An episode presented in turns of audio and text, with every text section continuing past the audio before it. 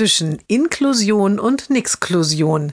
Jeden Montag eine neue Geschichte im Blog von Kirsten mal zwei. Heute der Junge ist erst vor kurzem aus einem anderen Bundesland zugezogen.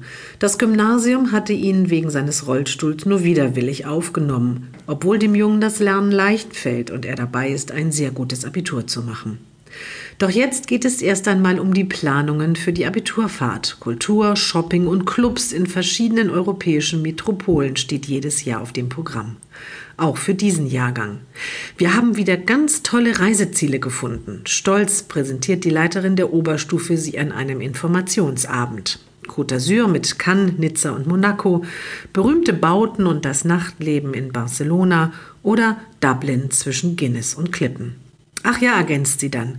Wie ihr wisst, müssen wir diesmal auch eine barrierefreie Reise anbieten. Das kann natürlich keine Flugreise ins Ausland sein.